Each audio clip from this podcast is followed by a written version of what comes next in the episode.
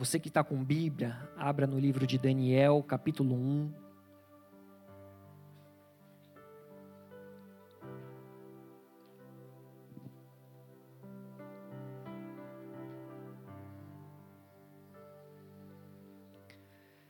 Senhor amado, Pai querido, obrigado por essa casa.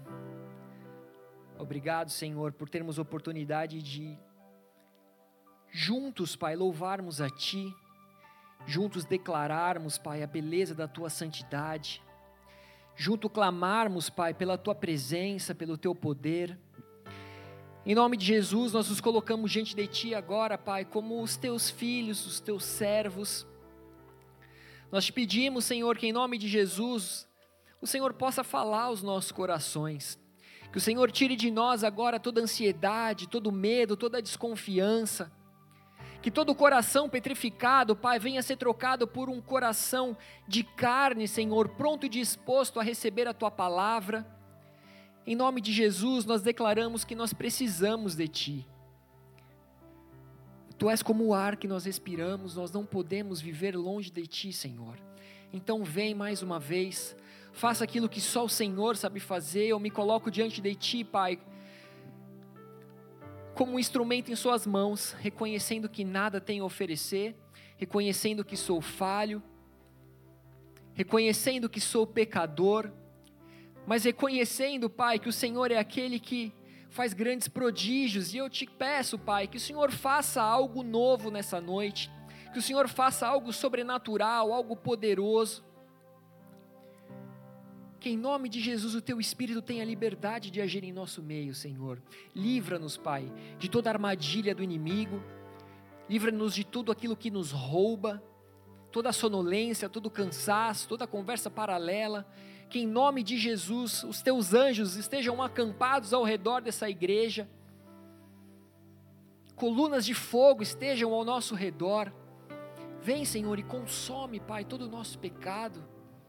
Consome todas as impurezas que há em nós, Senhor, em nome de Jesus, que nós saiamos diferentes, Pai. Em nome de Jesus. Amém. No terceiro ano do reinado de Joaquim, rei de Judá, veio Nabucodonosor, rei da Babilônia, a Jerusalém e a sitiou. O Senhor lhe entregou nas mãos a Jeoaquim, rei de Judá, e alguns dos utensílios da casa de Deus. A estes levou-os para a terra de Sinar, para a casa do seu Deus, e os pôs na casa do tesouro do seu Deus. Igreja, para nós tentarmos nos localizar, em que tempo isso tudo aconteceu, Joaquim foi um dos reis de Judá. Nós sabemos que Israel se tornou um reino dividido, reino do norte, reino do sul. E nesse tempo nós estamos falando no reino do sul, de Judá. Isso, se, isso acontece em torno aí dos anos 608 a 597 antes de Cristo, o reinado de Joaquim. Então, nesse tempo, o reino do norte havia sido sitiado, invadido, destruído pelos sírios, e grande parte do povo havia sido deportada. Então, por volta dos anos 605, quando Nabucodonosor passou a reinar sobre a Babilônia, onde governou por aproximadamente 40 anos, ele também se tornou o governante mais importante e poderoso do Império da Babilônia, além de um grande construtor. Quando nós colocamos, talvez lá, né, Babilônia, na, na, internet, a gente vai ver ali as fotos dos jardins suspensos da Babilônia. Enfim, ele era um grande construtor.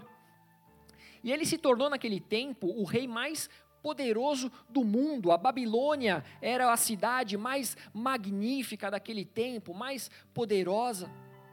Só que, embora Nabucodonosor estivesse no seu início de reinado, ele passou ali já a acumular vitórias e vitórias, ele passou ali a consolidar o seu reino.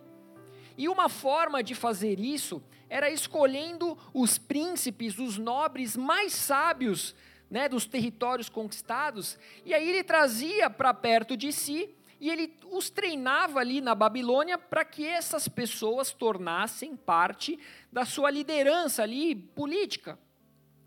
E isso foi o que aconteceu na história de Judá, onde Nabucodonosor invadiu também Judá e ele obrigou o rei Joaquim a se submeter a ele, a pagar impostos. Eles seriam ali, estou tentando lembrar essa palavra faz tempo, mas eles se submeteriam à Babilônia, além de levar, né, ele levou para a Babilônia algumas pessoas da nobreza, assim como Daniel, que nós lemos aqui né, o, o, no livro de Daniel, e os famosos amigos de Daniel, Sadraque, Mesaque, Abidinego.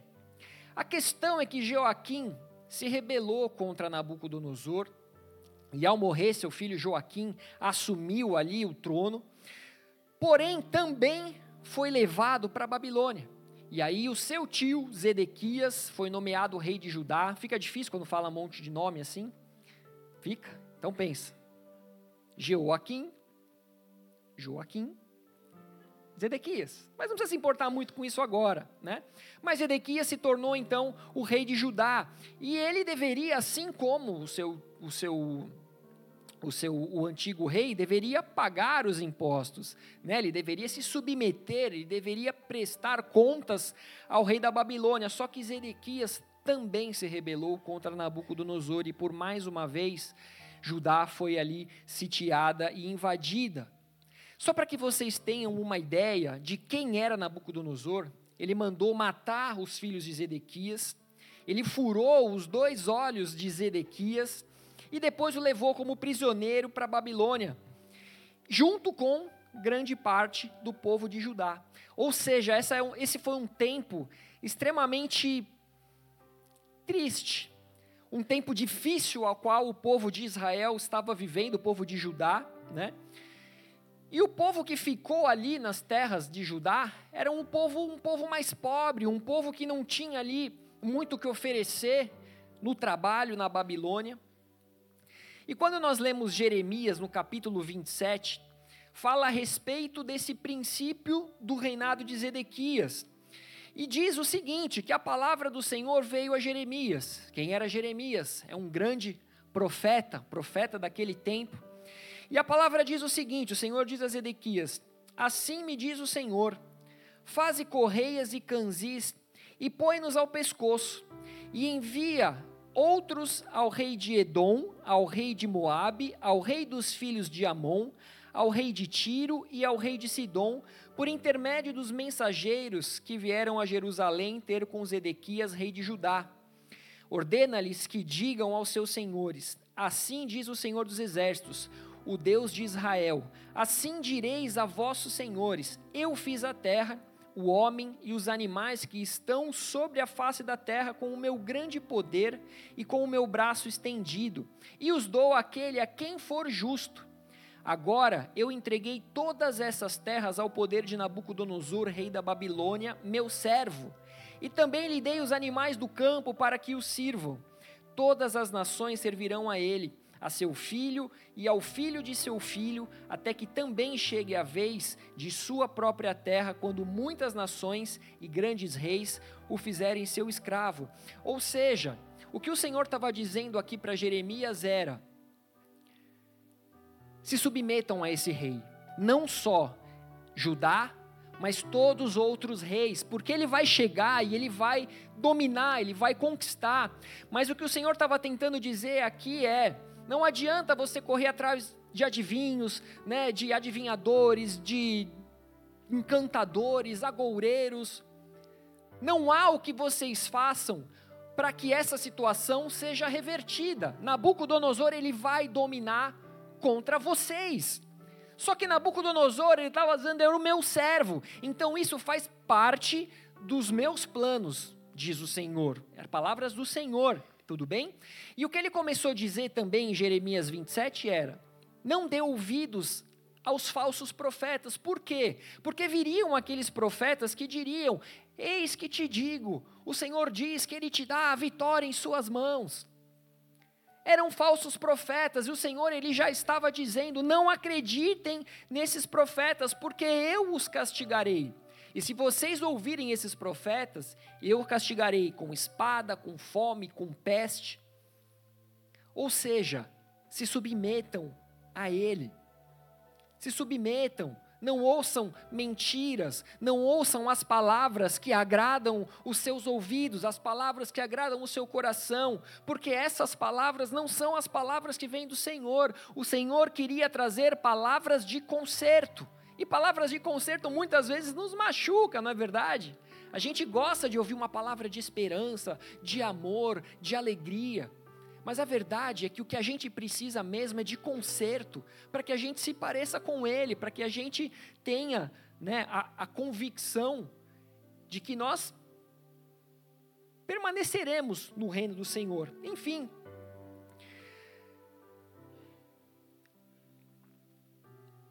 Deixa eu só ver aqui mais uma parte importante que eu estava esquecendo do, de, de Jeremias.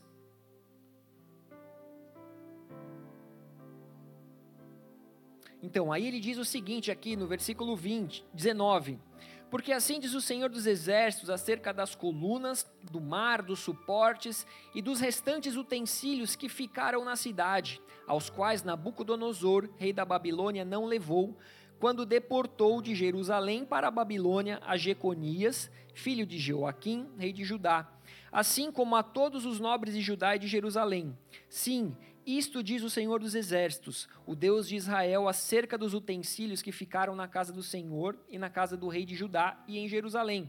A Babilônia serão levados, onde ficarão até o dia em que eu atentar para eles, diz o Senhor. Então os farei trazer e o devolverei a esse lugar. Ou seja, Nabucodonosor não só virá, invadirá, conquistará, mas vocês deverão se submeter a ele. Assim como todas as riquezas que estão hoje na casa do Senhor serão levadas por Ele. Ele vai levar. Só que eu sou Deus, eu sou o Senhor, e no tempo determinado eu permitirei que eles voltem. Ou seja, igreja, querendo ou não, concordando ou não, acreditando ou não, o juízo de Deus já estava traçado para com o povo de Judá, que não haviam seguido os mandamentos, que haviam se prostrado então a outros deuses, não haviam guardado o dia do Senhor, entre outros muitos pecados que eles cometiam, eles se afastaram de Deus, eles deixaram de depender de Deus, eles deixaram de olhar para o Senhor como a sua torre forte. Então, como a palavra nos diz em Amós 3,7, certamente o Senhor Deus não fará coisa alguma sem primeiro revelar o seu segredo aos seus servos, os profetas. Então o Senhor ele estava revelando os seus planos ao profeta Jeremias, assim como outros profetas falaram a respeito desse tempo. Porém o povo não ouviu. O povo não se submeteu. O povo de Judá já havia sido alertado a que se submetessem a Nabucodonosor, a qual o Senhor mencionava como seu servo.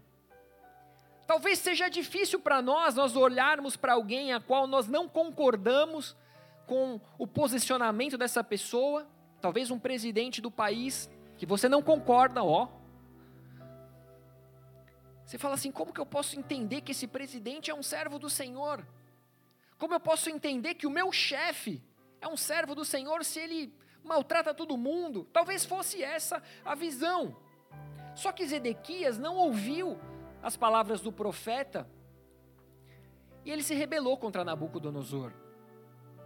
E mais uma vez, Israel foi sitiada, foi invadida e destruída. O templo do Senhor, construído por Salomão, ele foi incendiado, assim como também a casa do rei, assim como todas as casas da cidade. Jerusalém foi totalmente destruída, seus muros foram derrubados, o povo foi levado cativo e só ficaram ali os mais pobres, só ficaram ali os miseráveis. Jerusalém foi totalmente despojada, tendo suas riquezas roubadas. Só que Nabucodonosor, ele se preocupou e cuidou de Jeremias. A palavra diz em Jeremias 39, 11 ao 14: Mas Nabucodonosor, rei da Babilônia, havia ordenado acerca de Jeremias a Nebuzaradã, o chefe da guarda, dizendo: Toma-o, cuida dele e não lhe faças mal nenhum, mas faz-lhe como ele te disser. Deste modo, Nebuzaradã, o chefe da guarda, ordenou a Nebuzasban, Rabissaris, Nergal Sarezer, Rabi Mag e todos os príncipes do rei da Babilônia mandaram retirar Jeremias do átrio da guarda e o entregaram a Gedalias, filho de Aicão, filho de Safã, para que o levassem para o seu palácio. Assim habitou entre o povo. Não se preocupa com esses nomes, entenda uma coisa. Nabucodonosor mandou que invadissem aquele local, mas falou o seguinte: existe um cara lá que é um amigo de Deus. Ele é um profeta do Senhor, um profeta qual falou do meu poder falou do meu domínio, falou da minha autoridade. Então, quando vocês forem para lá, cuidem desse homem. Faça assim como ele quiser. Se ele quiser ficar lá, permita que ele fique. Se ele quiser vir para a Babilônia, traga-o para a Babilônia. Que seja feita a vontade dele, que ele seja cuidado, que ele seja ouvido. E o que, eu estou tentando mostrar através da vida desse homem, Nabucodonosor, esse rei? é que de alguma maneira ele havia tido uma oportunidade de conhecer ao rei de Israel, ao Senhor de Israel. As histórias do Senhor de Israel, elas eram conhecidas por todos os cantos. O Senhor ele se manifestava aos seus profetas, e agora Nabucodonosor havia descoberto que esse profeta do Senhor havia profetizado a sua invasão e a sua vitória sobre inúmeras nações. E ele estava vendo tudo aquilo que aquele homem profetizou se cumprindo. Ele estava invadindo essas nações. Ele estava dominando essas nações. Nós lemos aqui que Jeremias profetizou o poder do rei da Babilônia, profetizou que o povo deveria se render, porque se não se rendesse, seria pior. Que as nações que não se submetessem seriam castigadas. E da maneira qual o profeta falou, as coisas estavam acontecendo. Nabucodonosor, ele não só tinha o favor do Senhor dos exércitos, assim como tudo que ele havia ouvido ter sido profetizado pelo profeta do Senhor, agora estava se cumprindo, a ponto dele se preocupar em não fazer mal nenhum ao profeta, mas sim cuidar dele. Vocês estão entendendo a história aqui? Não. Mas, igreja, muitas vezes mesmo sabendo que temos o Senhor dos Senhores ao nosso favor, assim como Nabucodonosor tinha, aquele que criou os céus, criou a terra, criou os homens, criou os animais, aquele qual colocou tudo debaixo do nosso governo. Muitas vezes, ao invés de nós nos prostrarmos a Ele e reconhecermos o seu poder, reconhecermos como nosso Senhor, nós nos apossamos dessa autoridade e poder delegado a nós e passamos a ser tomados pelo orgulho. Quem aqui nunca ouviu uma pessoa que, por algum motivo, sei lá, no trabalho, se tornou chefe e de repente virou um bicho? Poxa, quando ele estava aqui na nossa mesma função, o cara era bacana, o cara humilde, conversava Agora virou patrão, não cumprimenta, não dá bom dia, não dá boa noite. Te vivia na casa dele, jogava videogame junto. Ia comprar maquiagem para vir no, no dia do workshop da maquiagem junto. E agora que foi promovido, não está nem aí. Pisa, fala mal, xinga. Por quê? Porque assumiu uma autoridade que foi delegada pelo Senhor e passou a ser tomado pelo orgulho, passou a, passou a olhar de cima, num ar de superioridade e uma forma de entendermos o quanto o orgulho e o poder subiu à cabeça de Nabucodonosor é analisando as palavras do próprio Daniel, que com certeza não era um bajulador. Daniel era um homem de Deus, ele não era um puxa-saco, como talvez fique mais fácil entender entre bajulador e puxa-saco, né?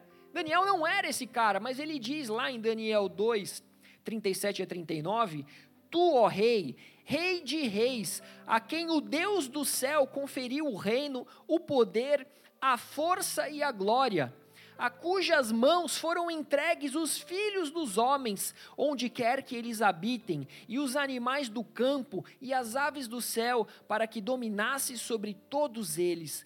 Tu és a cabeça de ouro. Olha como Daniel descrevia Nabucodonosor. Olha a, a, a, que posição alta ele o colocou, mesmo não sendo puxa-saco, porque o Senhor o havia colocado ali. E acredito eu que Daniel, um homem de Deus, reto, íntegro, um homem que orava três vezes ao dia ao Senhor, não falaria isso para qualquer um, muito menos falaria como bajulação ou para tentar se livrar de uma punição ou qualquer coisa parecida. Isso não era características da, da personalidade de Daniel. Mas a questão é que Nabucodonosor, rei da Babilônia, ele ouviu isso de Daniel após ter tido um sonho. Um sonho ao qual nenhum dos teus sábios, magos, encantadores, astrólogos, feiticeiros, nenhum deles puderam interpretar.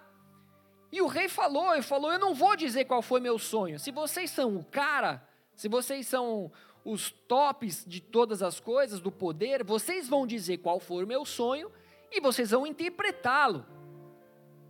Só que nenhum deles foi capaz disso. Porém, Daniel, lá no capítulo 2, 27 a 28, Respondeu Daniel na presença do rei e disse: O mistério que o rei exige, nem encantadores, nem magos, nem astrólogos o podem revelar ao rei, mas há um Deus no céu, o qual revela os mistérios. Igreja, grava isso no seu coração. Há um Deus nos céus que revela os mistérios. Eu não sei o que você tem passado, eu não sei o que você tem vivido, mas existe um Deus nos céus que revela os mistérios. E ele disse: Pois fez saber ao rei Nabucodonosor o que há de ser nos últimos dias.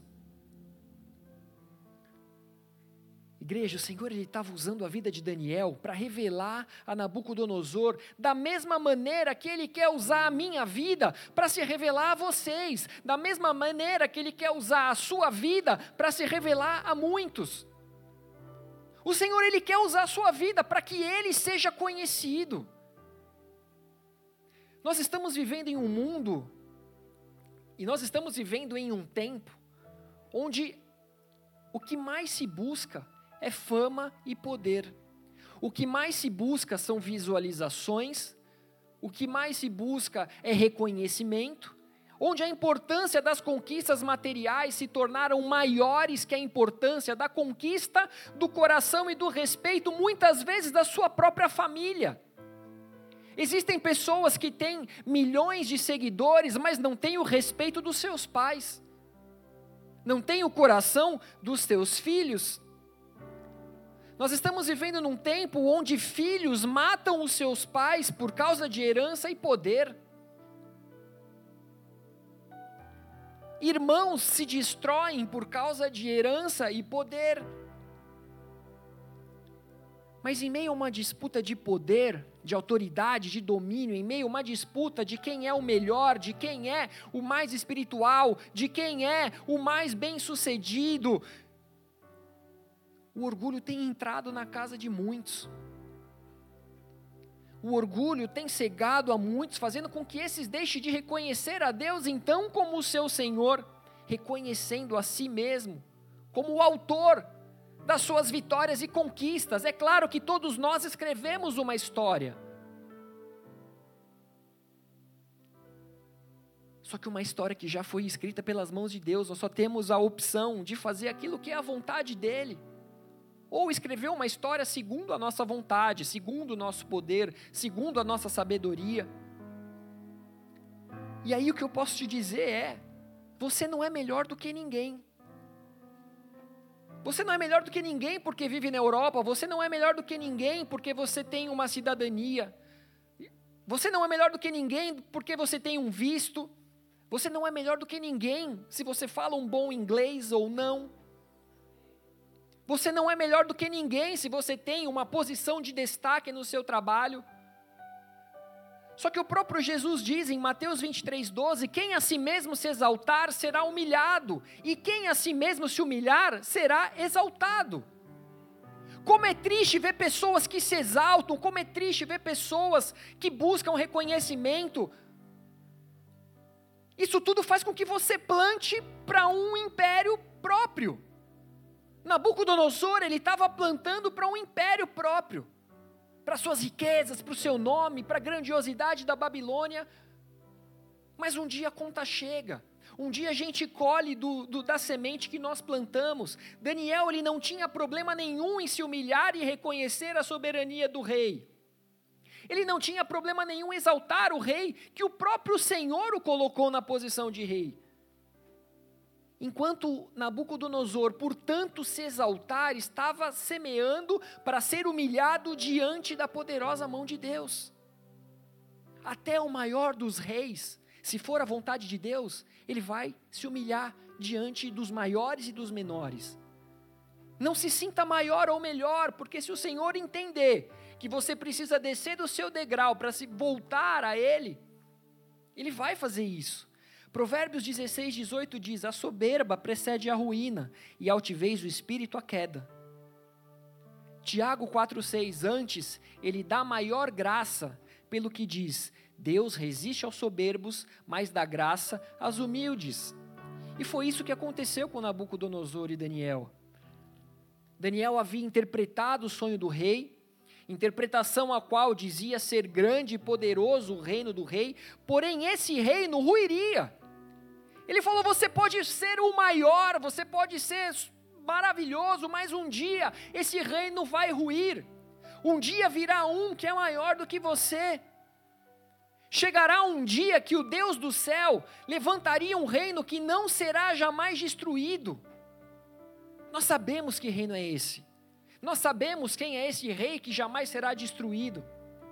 E esse reino não passará a outro povo, esmiuçará e consumirá todos esses reinos e terá estabelecido para sempre. Esse é o reino de Jesus Cristo, esse é o reino de Deus, esse reino jamais passará, esse reino jamais cairá, ruirá. Mas sabe o que fez o rei ouvir? Sabe o que fez o rei após ouvir as palavras de Daniel? Daniel 2, 46 a 49. Então o rei Nabucodonosor se inclinou e se prostrou o rosto em terra perante Daniel e ordenou que lhe fizessem oferta de manjares e suaves perfumes. Disse o rei a Daniel: Certamente o vosso Deus é o Deus dos deuses, e o Senhor dos senhores, e o revelador de mistérios, pois pudeste revelar este mistério. Então o rei engrandeceu a Daniel e lhe deu muitos e grandes presentes, e o pôs por governador de toda a província da Babilônia, como também o fez chefe supremo de todos os sábios da Babilônia. A pedido de Daniel, constituiu o rei a Sadraque, Mesaque e Abidnego sobre os negócios da província da Babilônia. Daniel, porém, permaneceu na corte do rei. Igreja, Daniel havia se humilhado tirado da sua terra e levado cativo a uma terra estranha. Ele foi roubado da sua terra, da sua família, do seu povo, foi levado para uma terra estranha, a qual ele se humilhou. Só que agora o próprio Deus o estava exaltando, ele estava sendo exaltado pelo rei. Ele estava sendo colocado como governador de toda a Babilônia. Ele estava tendo ali os seus pedidos ouvidos e autorizados pelo rei, colocando seus três amigos também numa posição de destaque, enquanto o rei se humilhava e se prostrava aos pés de Daniel. Parece que o papel se inverteu aqui. Aquele que era o menor foi colocado em posição de destaque, aquele que era o maior estava aos pés do menor. E talvez a gente pense: glória a Deus, ele reconheceu o Senhor dos Senhores ele reconheceu o Deus dos deuses, ele reconheceu aquele que é capaz de, de, de, de, revelar todas as coisas, e agora a história da minha vida vai mudar. Só que não foi o que aconteceu. Daniel, ele não buscava por poder e nem por adoração, mas ele buscava por exaltar ao Senhor de Israel. Ele buscava e exaltava o reino de Deus. E Deus o exaltava por sua humildade. Ele não, ele não precisava buscar para si próprio. Ele simplesmente a cada dia era íntegro, reto de coração. Ele orava ao Senhor todos os dias. ele dependia de Deus, e na sua humildade, Deus o exaltava. Nabucodonosor, ele carregava sobre si o orgulho, porém ele também tinha, ele também cria no poder dos seus deuses. Até porque nós lemos no início que quando ele tomou as coisas, os utensílios da casa de Deus, ele os colocou na casa do tesouro do seu Deus. Ou seja, dessa maneira ele estava reconhecendo, de certa forma, que existia ali um poder espiritual que podia haver sobre aqueles utensílios. Ele não colocou em qualquer lugar, mas ele colocou num local espiritual, no tesouro do seu Deus. Só que agora ele também havia caído em adoração a Daniel, porque ele acreditava ser uma manifestação ali personificada do sobrenatural de Deus. Esse homem é uma revelação do Deus de Israel. Esse homem, ele não só pôde dizer qual foi o meu sonho em detalhes, mas ele me trouxe uma revelação, uma interpretação que é que faz todo sentido. É uma personificação de Deus. E aí, ele tinha, ele, ele tinha fé nos deuses dele. Ele tinha uma, uma, uma espiritualidade ali. Ele ordenou que fosse feita uma oferta de manjares, de incenso. Ele louvou ao Deus de Daniel, ao Deus dos deuses, o Senhor dos senhores e o revelador dos segredos. Ou seja, Nabucodonosor já havia tido a oportunidade de conhecer o Deus de Israel, primeiro através das histórias contadas de geração por geração. Ele já havia recebido a profecia de Jeremias, que havia se cumprido sobre a sua vida, sobre o seu império, e agora o Senhor tinha dado mais essa experiência sobrenatural do seu poder. Por quê? Para que Nabucodonosor se submetesse a ele. Por que, que nós passamos por experiências sobrenaturais? Para que nós venhamos a conhecê-lo. Para que nós venhamos a nos entregarmos nas mãos dele. Isso é o que acontece com muitos de nós. Que ouvimos falar de Deus, temos experiências com Deus, temos um encontro com Deus, de certa forma, o tememos, só que nós não nos rendemos de todo o coração. E nós esquecemos do que Ele fez nas nossas vidas. E mais uma vez, nós roubamos a glória de Deus e entregamos a nós mesmos. Talvez você já tenha vivido isso, talvez você já tenha conhecido pessoas que viveu isso. Hoje está dando testemunho, não, porque Deus me deu um livramento. Não, porque Deus fez isso, Deus fez aquilo. Passa um ano, passa dois anos, você não sabe o que eu fiz. Nossa, estava para ser atropelado ali, dei um, um giro ali, uns 360, um duplo carpado, pulei o carro. Você não sabe como eu sou bom. Começa a trazer para si. Porque eu cheguei aqui no trabalho. Porque eu estou ganhando tanto. Porque eu comprei isso, porque eu comprei aquilo. Porque tal, tem um time ali que se submete a mim e tudo sou eu, porque eu sou bom. Nós nos esquecemos da mão de Deus sobre nós. Nós nos esquecemos do caminho que nós percorremos na presença de Deus para chegar onde chegamos. Daniel 3, 1 ao 2 e depois 4 ao 6 diz o seguinte: O rei Nabucodonosor fez uma imagem de ouro que tinha 60 côvados de altura e 6 de largura. Levantou-a no campo de Dura, na província da Babilônia. Então o rei Nabucodonosor mandou ajuntar os sátrapas, os prefeitos, os governadores, os juízes, os tesoureiros, os magistrados, os conselheiros e todos os oficiais da província, para que viessem à consagração da imagem que o rei Nabucodonosor tinha levantado. Nisto, o arauto apregoava em alta voz: Ordena-se a vós outros, ó povos, nações e homens de todas as línguas no momento em que ouvirdes o som da trombeta, do pífaro, da harpa, da cítara, do saltério, da gaita de foles e de toda sorte de música, vos prostrareis e adorareis a imagem de ouro que o rei Nabucodonosor levantou. Qualquer que se não prostrar e não adorar será no mesmo instante lançado na fornalha do fogo ardente.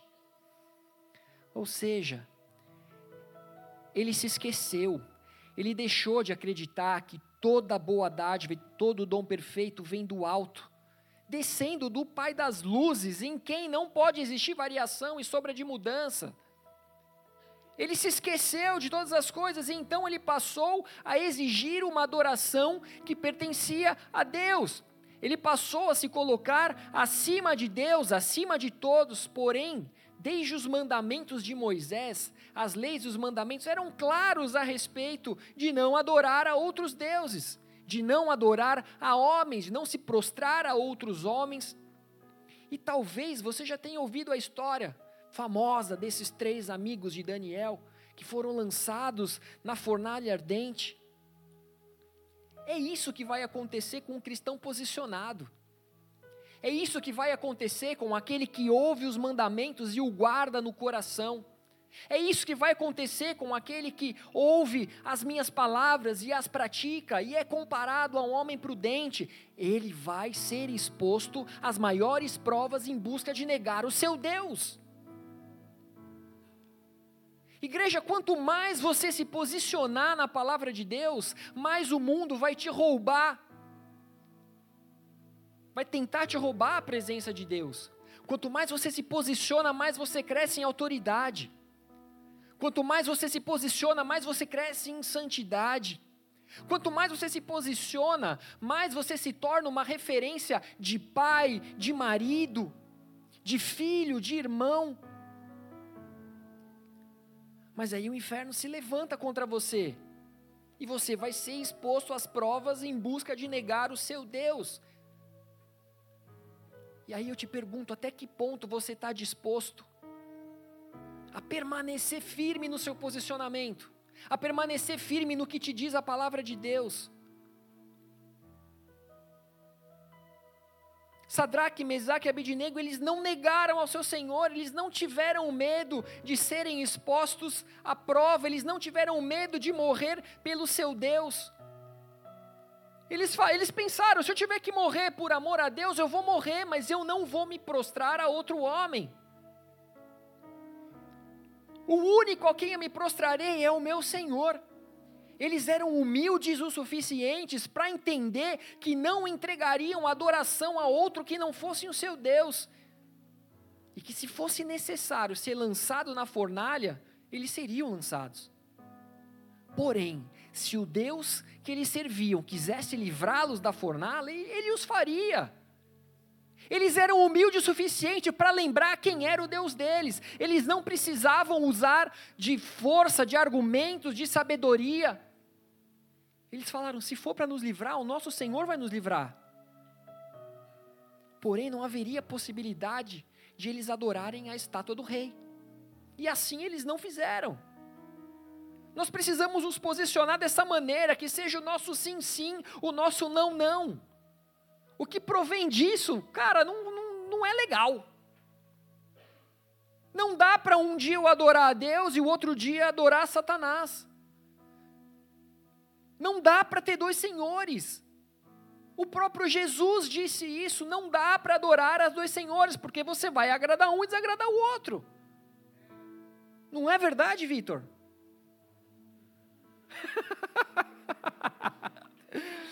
ele falou, é. Eu falei, é verdade. Ele ficou mal assustado. E aí Jesus disse: é impossível agradar a Deus e ao dinheiro foi o exemplo que o próprio Jesus usou. Por quê? Porque o dinheiro nos dá a falsa sensação de poder.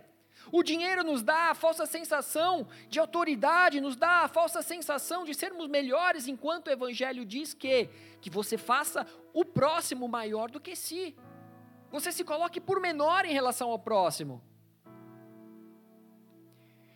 Eu não quero dizer que nós devemos obedecer cegamente às regras e nos tornarmos como apenas seguidores da lei, como eram os fariseus. Ah, essa é a lei, essa é a lei. E aí deixava morrer no sábado, porque o sábado era o dia do descanso. Será que Deus criou o sábado para servir ao homem ou o homem para servir ao sábado?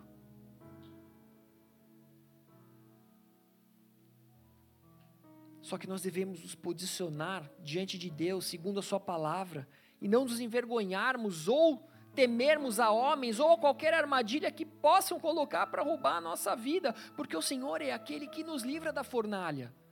Se você tiver que ir à fornalha para que você se permaneça íntegro diante dele, vá para a fornalha. Mas não deixe corromper o teu coração. Nabucodonosor, ele se encheu de fúria e ele transtornado, ele ordenou que fossem lançados, amarrados na fornalha ardente. Essa história ela é muito conhecida. Só que a visão de Nabucodonosor, ele lançou três homens na fornalha, mas a visão que ele teve não foi de três homens amarrados, mas foi de quatro homens soltos, passeando dentro daquela fornalha, sem nenhum dano. E ele diz que o aspecto do quarto homem era semelhante ao filho dos deuses. Igreja, para para pensar na experiência que esse homem estava tendo. Ele estava vendo uma fornalha onde homens que se aproximaram para lançar esses três morreram de tão aquecida que ele estava. Mas ele não estava vendo três homens ali queimando, ele estava vendo quatro passeando. Eles estavam passeando na fornalha ardente. Ele falou: Isso é sobrenatural. Daniel 3, 28 a 29, falou Nabucodonosor e disse: Bendito seja o Deus de Sadraque, Mesaque e Abidinego, que enviou o seu anjo e livrou os seus servos que confiaram nele, pois não quiseram cumprir a palavra do rei, preferindo entregar o seu corpo a servirem e adorarem a qualquer outro Deus, senão ao seu Deus. Portanto, faça um decreto pelo qual todo povo, nação e língua que disser blasfêmia contra o Deus de Sadraque, Mesaque e Abidinego seja despedaçado, e as suas casas sejam feitas em monturo, porque não há outro Deus que possa livrar como esse. Igreja, que experiência que foi essa? Que experiência que foi essa? Olha o que ele estava dizendo. Bendito seja o Deus desses homens que preferiram confiar no Deus do que se prostrar a mim. Bendito seja o Deus desses homens que confiaram nesse Deus. Esse Deus é poderoso porque os seus servos confiaram nele. E ele enviou ali um quarto homem na fornalha mas e nós? Será que nós, se nós precisarmos entregarmos o nosso corpo, entregarmos a nossa, a nossa saúde, a nossa vida, do que adorar a outros deuses, nós faríamos? Será que você confia nesse quarto homem? Será que você imagina quem seja esse quarto homem? Esse quarto homem, ele vai em qualquer lugar para te proteger, ele vai em qualquer lugar para te guardar desde o teu coração esteja firmado nele, desde que ele seja a sua prioridade, desde que ele seja o teu foco, o teu alvo. Só que o que eu sempre falo, o homem ele é um eterno e satisfeito. O homem ele tem uma memória fraca, uma memória pequena, e eu me incluo nisso, vocês sabem disso. O homem esquece os feitos de Deus. Ele se esquece por quem ele por quem, por quem ele foi formado, de onde ele foi formado. Nós somos formados do pó da terra. Nós somos formados da, pelas mãos de Deus. E aí o que, que aconteceu? Nabucodonosor se tornou outra vez arrogante devido aos seus feitos. Depois de uma experiência como essa, mais uma vez se tornou arrogante. Só que ele teve outro sonho, que foi interpretado novamente por Daniel. E de acordo com o sonho, o Senhor estava dizendo que ele ficaria louco durante sete tempos. Ele passaria ali esse período de sete tempos de maneira difícil caso ele não se arrependesse. Ou seja, antes da dificuldade, o Senhor te envia uma oportunidade de arrependimento. O Senhor não nos criou para que nós vivêssemos como loucos, o Senhor não nos criou para que nós vivêssemos como animais. Mas o Senhor nos criou para que nós vivêssemos em comunhão, para que nós o adorássemos. Só que Daniel 4, 27 diz: Portanto, ó rei, aceita o meu conselho. Aceita o meu conselho, rei. Lembra que você reconheceu em mim um homem de Deus, a personificação do Senhor dos céus, o Deus dos deuses, o Senhor dos senhores, o Rei dos reis. Aceita o meu conselho. Aceita o meu conselho e põe termo pela justiça em teus pecados e em tuas iniquidades, usando de misericórdia para com os pobres, e talvez se prolongue a sua tranquilidade. Ou seja, rei, você está vivendo uma vida tranquila, você tem tudo aquilo que você deseja, você tem poder. Só que eu estou te pedindo, estou te dando um conselho. Se arrependa dos seus pecados. Haja com misericórdia para com os pobres, para que se prolongue a sua tranquilidade. Era algo condicional, ele tinha opção. O Senhor é um Deus rico em misericórdia, até mesmo com os pagãos e arrogantes, e ele estava sendo misericordioso com Nabucodonosor. Vem como o seu desejo é de que os poderes do mundo se submetam ao governo do senhorio dele. Então é o seguinte: se você se arrepender, se você se submeter a mim, talvez seja difícil para você, porque você está numa posição muito alta, mas se você se humilhar diante da minha poderosa mão, eu vou te exaltar. Eu vou te exaltar assim como eu fiz com o meu filho. O meu filho se humilhou, ele abriu mão de toda a sua glória. Ele tinha todas as coisas, ele estava na criação de todas as coisas. Ele participou, mas ele abriu mão de toda a glória dele, ele se humilhou, ele se fez servo. Ele veio para alimentar os pobres, ele veio para cuidar das viúvas, ele veio para cuidar dos órfãos, ele veio para trazer de novo saúde aos enfermos. Ele veio para morrer injustamente. Você está disposto, Nabucodonosor? Faça isso, eu vou te exaltar. Eu exaltei ele ao nome acima de todo nome, no céu, na terra, debaixo da terra. Eu creio que o Senhor, de diversas maneiras, tentou ali se mostrar a Ele. Então, nós já vimos aqui, foi através da profecia, foi através das histórias de gerações, foi através da fornalha. Olha quantas oportunidades o rei já tinha tido muitas demonstrações e experiências sobrenaturais com o rei de Israel, suficientes para que ele se dobrasse, para que ele o reconhecesse como o rei dos reis, e se submetesse a ele e se arrependesse dos pecados. Mas a questão é que nós também, nós também já passamos por livramentos. A questão é que nós também já ouvimos a palavra do profeta que se cumpriu sobre a nossa vida. A questão é que nós também sabemos que no momento da maior dificuldade, quando nós fomos lançados uma fornalha, o Senhor estava ali conosco, mas por que, que a gente esquece? Por que, que a gente não anda na linha com Ele? Por que, que a gente não faz como Daniel, de parar todos os dias para orar? Tudo é mais importante, tudo vem na frente do que a oração. E aí você deita na cama, meia-noite, uma hora. Senhor, estou cansado demais para orar. Amanhã eu oro.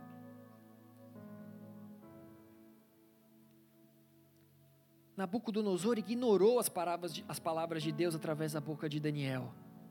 Ele não se arrependeu, e assim como nós aprendemos a semana passada, aquele que ouve as minhas palavras e a pratica é comparado a um homem prudente que construiu a sua casa na rocha. Ele ouviu as palavras de Daniel, mas ele não colocou aquilo em prática.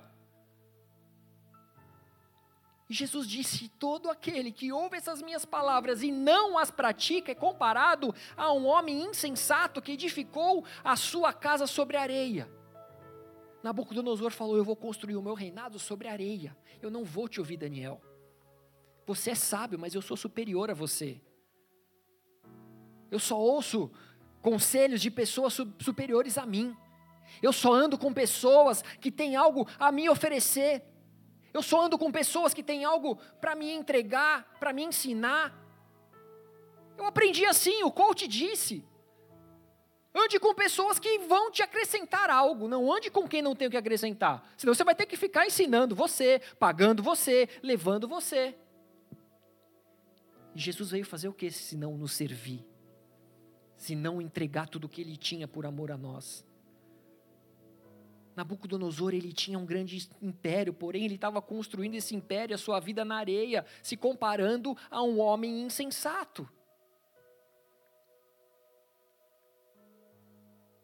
Acredita-se que Nabucodonosor tenha ficado louco e vivido como um animal por esses sete tempos. Acredita-se que sete anos, comendo ali as ervas como os, como os bois, tendo seu corpo sendo molhado pelo orvalho. Até que após sete anos ele reconheceu a soberania de Deus. Daniel 4, 34 ou 37 diz: Mas ao fim daqueles dias, eu, Nabucodonosor, levantei os olhos ao céu, tornou-me a vir o entendimento, e eu bendisse ao Altíssimo, e louvei e glorifiquei ao que vive para sempre, cujo domínio é sempiterno, sempiterno, sempiterno? Sempiterno? E cujo reino é de geração em geração Todos os moradores da terra são por ele reputados em nada, e segundo a sua vontade, ele opera com o exército do céu e os moradores da terra. Não há quem lhe possa deter a mão, nem lhe dizer: Que fazes? Tão logo me tornou a vir o entendimento, também para a dignidade do meu reino, tornou-se a vir a minha majestade e o meu resplendor. Buscaram-me os meus conselheiros e os meus grandes fui restabelecido no meu reino, e a mim se me ajuntou extraordinária grandeza. Agora, pois, eu, Nabucodonosor, louvo, exalto e glorifico ao Rei do céu, porque todas as suas obras são verdadeiras e os seus caminhos justos, e pode humilhar aos que andam na soberba. Igreja, não sei se você entendeu o que aconteceu aqui, mas ele passou a viver como bicho ele passou a dormir ao relento, o orvalho caía sobre ele, as suas unhas cresceram. Ele passou a viver como um louco, ele passou a viver como um animal. Só que aqui a palavra é bem, bem, bem clara quando ele disse: Eu, Nabucodonosor, quando eu levantei os meus olhos aos céus, voltou sobre mim o entendimento. E aí eu passei a bendizer o Altíssimo, eu passei a glorificá-lo, eu comecei a enxergá-lo como aquele que vive para sempre.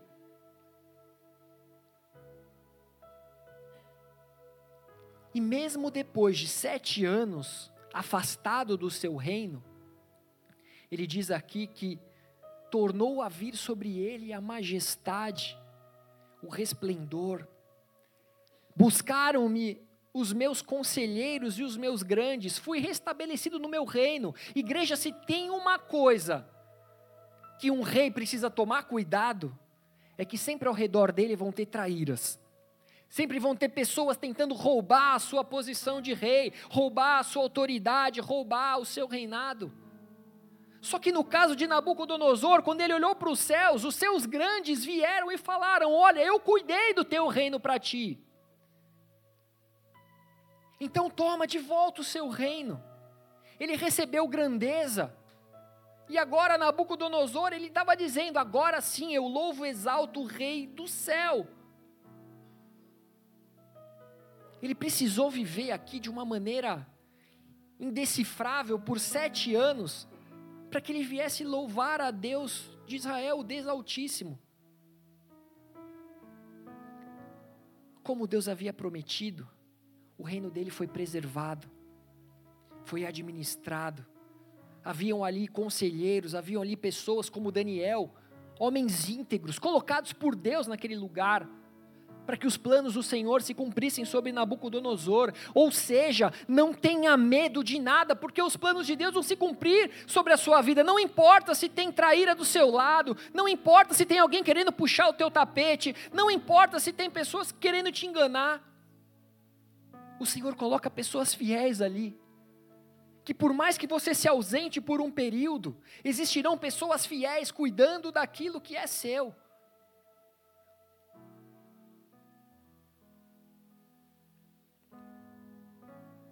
Isso mostra consideração e respeito que aquelas pessoas tinham pelo rei. Talvez em qualquer outro reino, as pessoas teriam tomado o reinado dele. A gente vê Absalão que tentou roubar o reinado do pai com o pai vivo, com o pai ali na sua sã consciência. Imagina nesse caso. Mas talvez alguns se perguntem por que, que Deus permitiu a restauração de um homem como, desse, como esse? Ou então por que Deus garantiu essa restauração um autocrata tão egocêntrico contra Nabu, como Nabucodonosor? Por que, que uma pessoa tão ruim, tão. sei lá que seja a palavra que nós podemos usar para descrevê-lo, por que, que Deus permitiu? Não seria para que Deus pudesse revelar a sua glória por meio dele?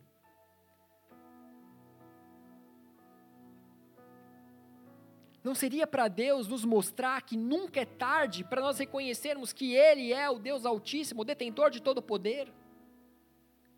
Não seria para Deus nos mostrar que, enquanto nós não nos alinharmos, enquanto nós não vivermos a palavra da verdade, nós estaremos vivendo como um, um animal, nós viveremos aquilo que é natural, nós viveremos aquilo que, que não é eterno, é natural.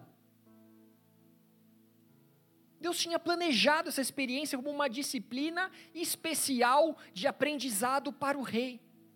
O seu propósito era, nas palavras de Daniel, Daniel disse que ele viveria dessa maneira até que conheças que o Altíssimo tem domínio sobre o reino dos homens e dar a quem quer.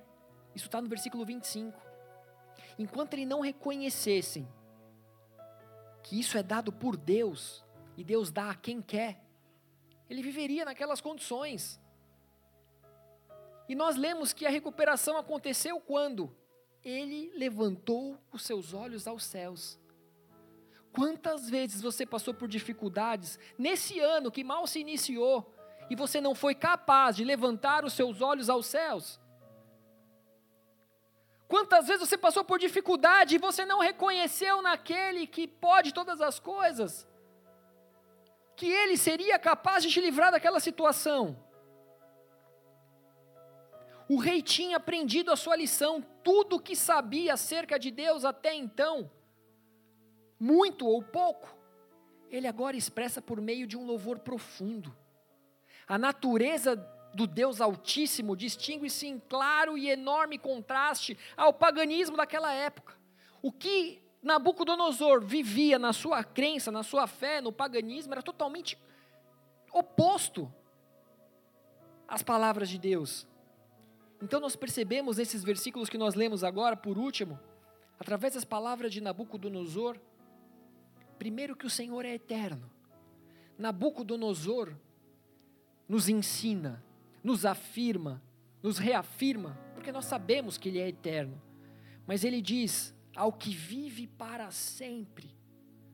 Nós lemos aqui Nabucodonosor dizendo que o Senhor é aquele que vive para sempre. Depois nós vemos ele dizendo que Deus é soberano, pois ele diz: cujo domínio é sempre eterno e cujo reino é de geração em geração. Ele é soberano, é de geração em geração, ele é onipresente. Porque ele disse: Pois opera com o exército do céu e os moradores da terra. Ele está em todos os lugares. Ele é onipotente, não há quem lhe possa deter a mão, nem lhe dizes: Que fazes? Ele tem todo o poder, quem sou eu, quem é você, para questionar o que o Senhor tem feito, o que o Senhor irá fazer. Assim como ele diz que o Senhor é justo, quando ele diz: Porque todas as suas obras são verdadeiras e os seus caminhos justos, e pode humilhar os que andam na soberba. O Senhor ele pode humilhar aqueles que andam na soberba. E talvez você diga qual a intenção do Senhor de humilhar a Nabucodonosor? Qual a intenção do Senhor de humilhar aquele que anda na soberba? Jesus ele morreu por todos nós na cruz. Ele morreu por mim, ele morreu por você, ele morreu pelos soberbos, ele morreu por todos E a questão toda é: o Senhor não está preocupado com a sua humilhação nessa terra, Ele não está preocupado com o seu reinado, com o seu poder nessa terra, o Senhor está preocupado com a sua salvação, o Senhor está preocupado em tê-lo na eternidade.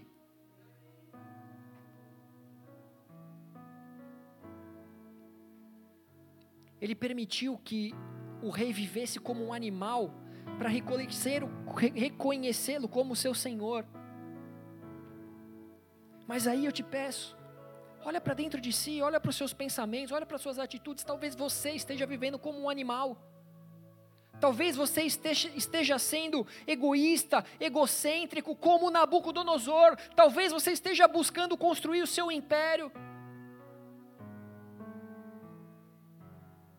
Só que aquele que se exalta será humilhado. Não tem jeito. Se você plantar toda essa soberba, você vai colher os frutos disso, mas se você viver em, em humildade, o Senhor é que te exalta.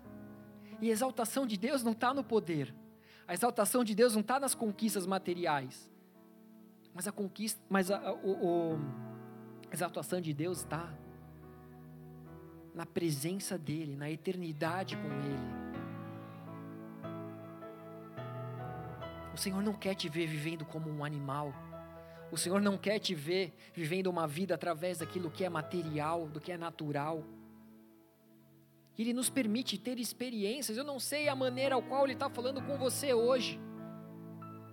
Eu não sei, eu, eu creio que da mesma maneira que Daniel levou uma palavra específica para Nabucodonosor, eu creio que eu esteja trazendo uma palavra específica para muitos. E eu creio que se você olhar para dentro de si e reconhecer que a soberba te alcançou e você se arrepender dos seus maus caminhos, se você se arrepender dos seus pecados, se você se humilhar diante da mão poderosa do Senhor, o Senhor irá te exaltar. O que o Senhor quer é te ver salvo.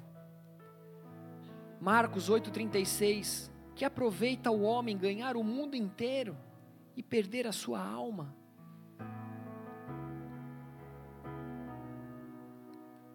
Feche os seus olhos, abaixe a sua cabeça.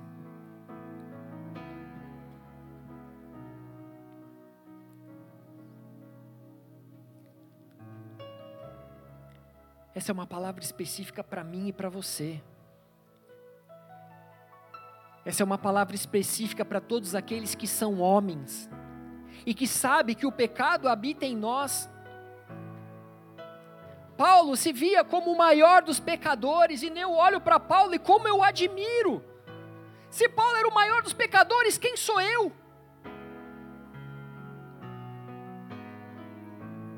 É muito bom ouvir que, diz, que, ouvir que Deus é um Deus de promessas, é muito bom ouvir que Ele é comigo. É muito bom ouvir que os planos dele não serão frustrados sobre, as minha, sobre a minha vida. Só que muitas vezes nós passamos a viver essas vitórias com Cristo, nós passamos a viver essas vitórias com o Senhor e nós nos esquecemos quem nós somos. Nós, nós começamos a pensar que Ele é obrigado a nos abençoar, por quê? Porque nós estamos na igreja. Ele tem que nos abençoar porque eu vou para a célula. Ele tem que me abençoar porque eu dei o dízimo. Ele tem que me abençoar porque eu doei uma cesta básica. Não, ele não tem. Você que tem que se humilhar e reconhecer quem ele é e quem você é. Muitas vezes nós precisamos de palavras que nos tragam a nossa essência, e a nossa essência é o pó. Nós éramos só pó até ele soprar em nós o fôlego de vida até Ele nos encher do Espírito Santo. O que adianta ganharmos o mundo inteiro e perdermos a nossa alma? Nabucodonosor, ele precisou sofrer por anos. Eu não quero te ver sofrendo. O teu sofrimento dói em mim. Assim como eu sei que o meu sofrimento dói em muitos. No mundo nós teremos aflições, isso é, isso é claro para todos nós. mas nós teremos bom ânimo. Jesus nos diz: no mundo três aflições, mas tem de bom ânimo, eu venci o mundo. Isso é uma coisa, outra coisa é quando Deus me permite viver experiências como essa. Talvez por um ciclo de sete anos, onde ninguém eu não me reconheço, eu me perco na minha identidade, eu já não sei mais quem eu sou, eu já não sei mais por que eu falo as coisas que falo, eu já não sei mais por que eu ajo da maneira que eu tenho agido.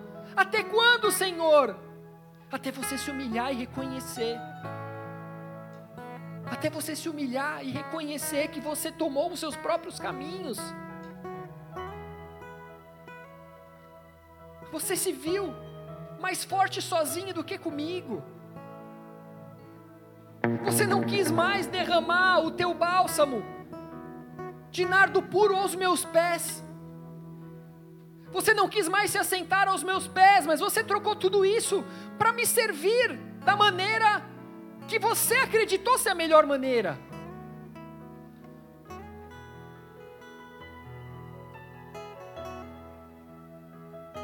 Se humilhe, volte a chorar na minha presença. Volte a chorar na minha presença. Volte a clamar com zelo pelos dons Volte a clamar para que você seja usado para a minha obra, para a minha glória. Abre mão da sua glória, abre mão do seu entendimento, abre mão das coisas naturais, carnais.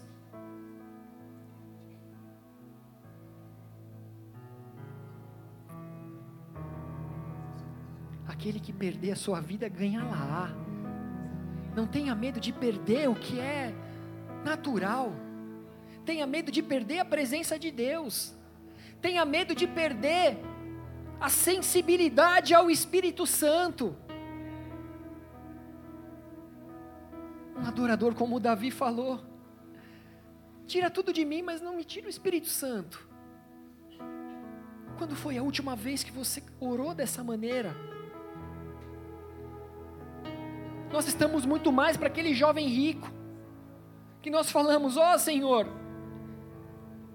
que a Sua presença se afaste de mim, mas não roube de mim o meu império.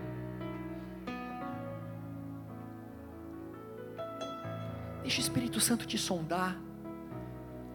Que o teu espírito esteja sensível a ouvir todas as coisas. E sim, é bom ouvirmos falar sobre amor. Sim, é bom ouvirmos falar sobre a paz que excede todo entendimento. Sim, é bom ouvirmos falar das bem-aventuranças. Mas às vezes nós precisamos de um chacoalhão para que a gente não se esqueça de onde Ele nos tirou.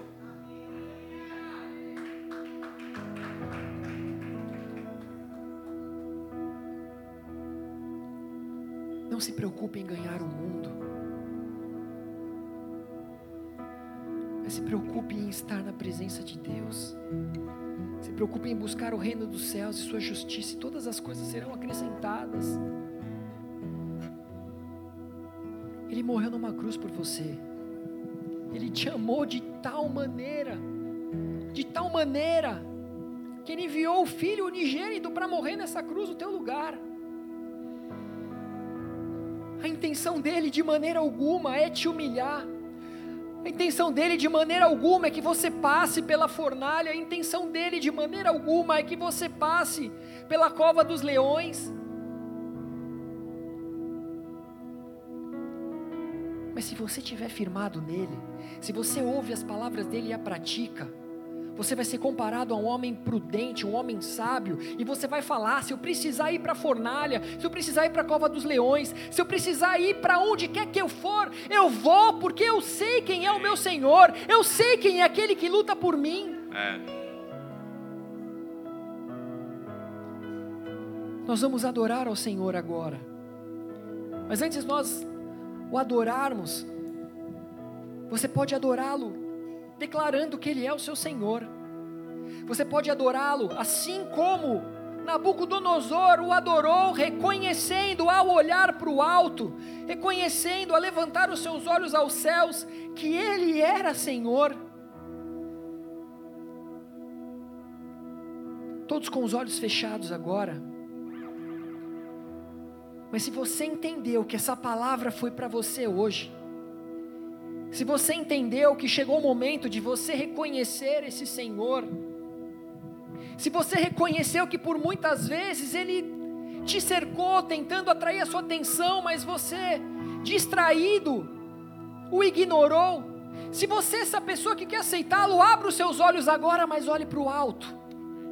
Olhe para o alto, que os seus olhos espirituais atravessem a barreira do teto desse lugar e que você enxergue os céus, que você enxergue os céus se abrindo para você. Que você se enxergue agora os anjos subindo e descendo. Esses anjos eles estão se preparando para uma grande festa. A palavra diz que quando um pecador se arrepende dos seus pecados, há festa nos céus. Você é capaz de promover essa festa quando você aceita Jesus no seu coração como seu único e suficiente Senhor e Salvador. Quando você reconhece que Ele morreu naquela cruz, mas que, as, que hoje Ele vive para sempre. Assim como Nabucodonosor disse. Que assim como Nabucodonosor declarou, que você possa declarar agora, pois eu louvo e exalto e glorifico ao Rei do céu, porque todas as suas obras são verdadeiras e os seus caminhos justos, e pode humilhar aos que andam na soberba. Se você é essa pessoa que abriu seus olhos, que olhou para os céus, eu vou fazer uma oração, eu te peço que você repita essa oração. Diga assim, Senhor Jesus. Senhor Jesus Nessa noite eu ouvi a sua palavra. Nessa noite eu ouvi a sua palavra. E reconheci a minha pequenez. E reconheci a minha pequenez. Reconheci que sou um pobre pecador. Reconheci que sou um pobre pecador. Reconheci o quão me afastei de ti. Reconheci o quão eu me afastei de ti. Mesmo o Senhor me dando. Mesmo o Senhor me dando. Inúmeras experiências de amor. Inúmeras experiências de amor nessa noite. Nessa noite. Assim como Nabucodonosor. Assim como Nabucodonosor. Eu reconheço como um Deus eterno. Eu reconheço como um Deus eterno. E eu te louvo. E eu te louvo. Glorifico o teu nome. Glorifico o teu nome. Exalto tua majestade. Exalto tua majestade. Porque tu és o único Deus. Porque tu és o único Deus. Aquele que me amou primeiro. Aquele que me amou primeiro. Aquele que enviou o seu filho para morrer em meu lugar. Aquele que enviou o seu filho para morrer em meu lugar para que eu não precisasse passar para que eu não precisasse passar pela morte eterna. Pela morte eterna. Senhor Jesus, Senhor Jesus. Eu reconheço como filho de Deus. Eu reconheço como filho de Deus. Como meu Senhor e Salvador. Como meu Senhor e Salvador. Como aquele que morreu, mas ressuscitou. Como aquele que morreu, mas ressuscitou. E vive à destra de Deus Pai. E vive à destra de Deus Pai. Aquele que foi humilhado. Aquele que foi humilhado. Por homens. Por homens. Mas exaltado por Deus. Mas exaltado por Deus. Nessa noite. Nessa noite. Eu abro mão de toda a minha soberba. Eu abro mão de toda a minha soberba. De todos os meus pecados. De todos os meus pecados. De todo o meu império. De todo o meu império. Para que o Senhor. Para que o Senhor. Exalte. Exalte. A quem o Senhor quiser. A quem o Senhor quiser. No momento que o Senhor quiser. No momento que o Senhor quiser. Segundo a tua vontade. Segundo a tua vontade. Pai, em nome de Jesus, eu oro por cada um desses, Senhor, que ouviram a tua voz, por cada um desses que não só ouviram, mas te obedeceram, por cada um desses que são comparados a homens prudentes, que estão a partir de hoje construindo uma vida na rocha, que estão a partir de hoje reconhecendo que só tu és Deus, um Deus eterno, um Deus onipresente, onipotente, um Deus soberano, um Deus justo, que em nome de Jesus eles possam crer, Pai, que nada adianta ganhar o mundo e perder a sua alma, mas que em nome de Jesus eles tenham hoje suas almas salvas em Ti, Senhor. Que eles possam, Senhor, viver a eternidade contigo, que eles possam caminhar na Tua presença, que eles possam ser retos, íntegros, sábios, assim como foi Daniel. Que em nome de Jesus eles não venham abrir mão da Tua presença, que em nome de Jesus eles não venham a se dobrar a outros deuses, que em nome de Jesus nada os roube da Tua presença, Pai. Que como igreja, Senhor, a cada dia nós venhamos ser aperfeiçoados, Pai, segundo a tua palavra, segundo o teu espírito, para que assim, Senhor, como aquelas noivas prudentes, Pai, nós estejamos prontos para a tua volta, Pai. Nós estejamos prontos, Senhor, em nome de Jesus, para quando o Senhor vier nos resgatar para as bodas do Cordeiro. Fica de pé no seu lugar, vamos adorar ao Senhor. Vamos adorar a Ele.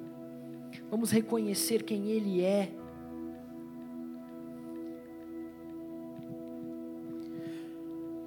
Levante os seus olhos ao alto. Reconheça tudo que Ele fez, tudo que Ele tem feito por ti. Eu não preciso ser reconhecido por ninguém. A minha glória é fazer com que conheçam a Ti. E que diminua eu, para que Tu cresças, Senhor, mais e mais. E como os serafins que cobrem o rosto ante a ti. Escondo o rosto para que vejam tua face em mim.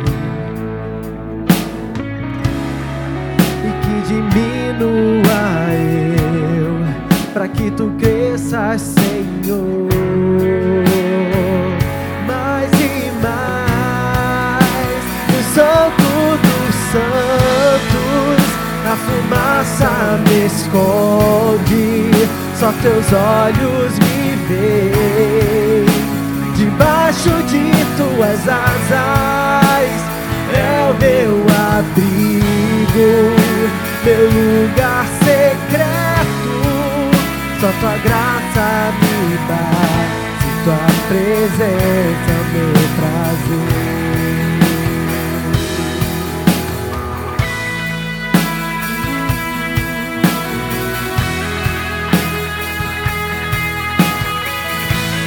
Começa a acessar o Santíssimo Lugar. Começa a acessar esse lugar onde só os olhos dele te veem.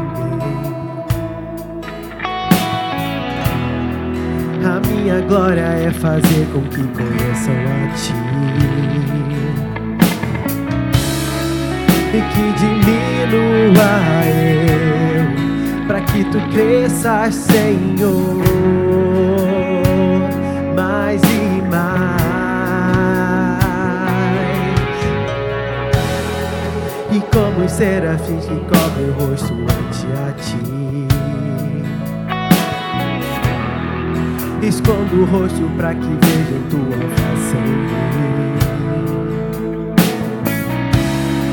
E que diminua eu, para que tu cresças, Senhor. Mais e mais, no Santo dos Santos, a fumaça me esconde, só teus olhos me veem. Suas asas é meu abrigo, meu lugar secreto. Só tua graça me bate, tua presença meu prazer. No santo dos santos, a fumaça me esconde, só teus olhos me veem. Suas asas é o meu abrigo, meu lugar secreto. Tua graça me bate, tua presença meu prazer. com seus olhos fechados, que você continue adorando e que você possa trazer a imagem dos seus pensamentos de você acessando o Santo dos Santos. Você já passou pelo átrio, você entrou no Santíssimo Lugar e você vê uma, uma, uma entrada ali onde você sabe que no Santíssimo Lugar a glória do Senhor virá. Você sabe que Ele estará contigo. Então feche os seus olhos e começa a acessar esse local. Esqueça todas as coisas, esqueça as pessoas ao seu redor e deixa unicamente a presença dele te alcançar. Deixa a presença dele te tocar. Deixa a presença dele te constranger. Só teus olhos me veem debaixo de suas asas. Se aconchegue nessa presença. abrigo. Se aconchegue nesse abrigo. lugar secreto. Só tua graça bate, tua presença. Receba a graça do. Senhor. Receba a graça do Senhor, essa graça te basta. essa presença te basta. Entra nessa atmosfera, entra nessa adoração.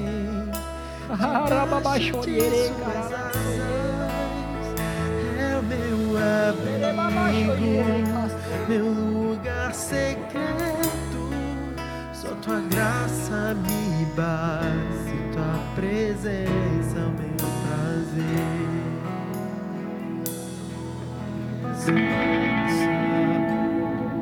Declare que a presença dele é teu prazer.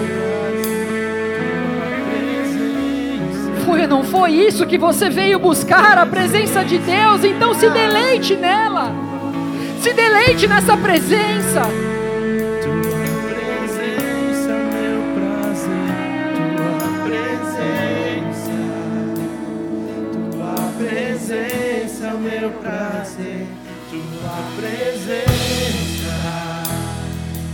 Presença, meu prazer,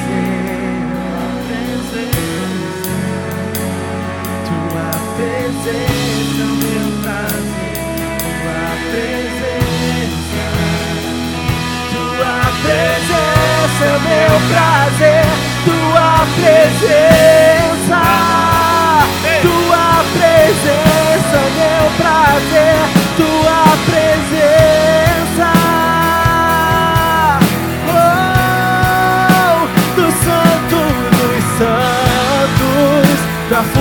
fumaça me esconde, só teus olhos me veem debaixo de suas asas é o meu abrigo, meu lugar secreto. Só tua graça me basta, tua presença, meu prazer. No santo dos santos, a fumaça me esconde, só teus olhos me veem. Debaixo de suas asas é o meu abrigo, meu lugar secreto. Só tua graça me basta, tua presença é meu prazer graça me basta, tua presença, meu prazer. Glória e majestade estão diante de ti. Glória e majestade estão diante de ti.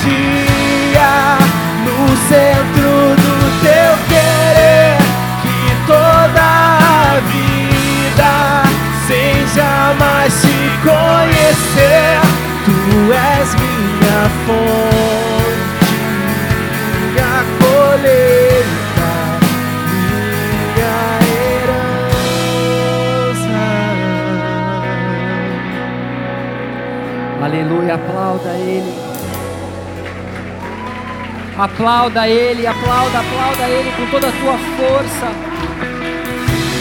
Dê a sua melhor adoração a Ele.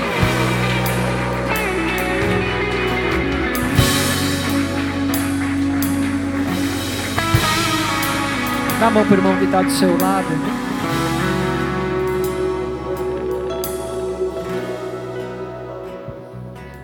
Antes de nós orarmos juntos, quero falar com você que, que nos visitou, você que, que fez uma oração se entregando ao Senhor Jesus. Vão ter pessoas, são Ministério Boas-Vindas, eles estarão ali na frente com um tablet na mão, chamando a sua atenção. Não vá embora sem deixar o seu nome, seu telefone. Nos dê a oportunidade de te convidar para as nossas células, para as nossas comunhões, orar por você, amém? Oferecer ali o nosso serviço a vocês, amém? Porque se Deus é por nós, quem será contra nós? O Senhor é meu pastor e nada nos faltará. Oremos, Pai nosso que estais nos céus, santificado seja o teu nome, venha a nós o teu reino, seja feita a tua vontade assim na terra como nos céus. O pão nosso de cada dia nos dai hoje. Perdoa as nossas dívidas, assim como nós perdoamos aos nossos devedores, e não nos deixe cair em tentação, mas livra-nos do mal, pois teu é o reino, o poder e a glória para sempre. Amém e amém. Aplauda ele.